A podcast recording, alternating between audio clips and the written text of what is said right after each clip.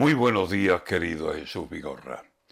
Perversos de la ropa teñida. Están tiñendo la ropa aunque aún no doblen a muerto. España, ustedes lo saben, es muy dada a los entierros y a poner cara de pena mientras musita lo siento, aunque sentir ya no sienta ni el traje que lleva puesto.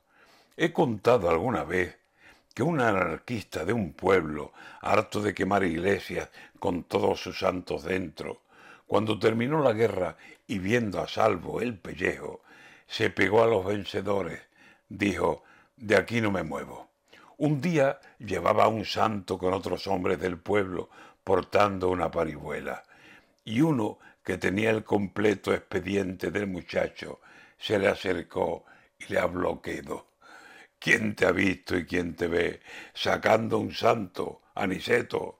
Y Aniceto contestó como el que las casa al vuelo.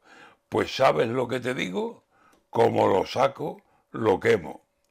Tal que así es este país. Un día te come a besos y a los cuatro o cinco días, sin que te expliques los hechos, te hace subir al cadalso y te ata la soga al cuello. Da igual que sea la derecha, como ahora estamos viendo, lo mismo ocurre en la izquierda y en diferentes extremos. Cuando un día se te ponen en contra todos los vientos, por más razón que tú lleves y por más que aguante el cuerpo, si dicen aquí hace falta celebrar un buen entierro y tienen claro además que tienes que ser tú el muerto, tires para donde tires y preguntes, ¿yo qué he hecho?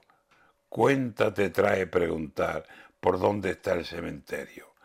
Aquí hay quien huele a fiambre, aunque crea que es un deudo, y se verá amortajado si se asoma a los espejos, y antes de morir oirá llantos, pesares, lamentos de los mismos que después se van a vestir de negro, y con carita de pena llorarán con desconsuelo, y guardarán largo luto por más que hayan sido ellos los causantes de la muerte.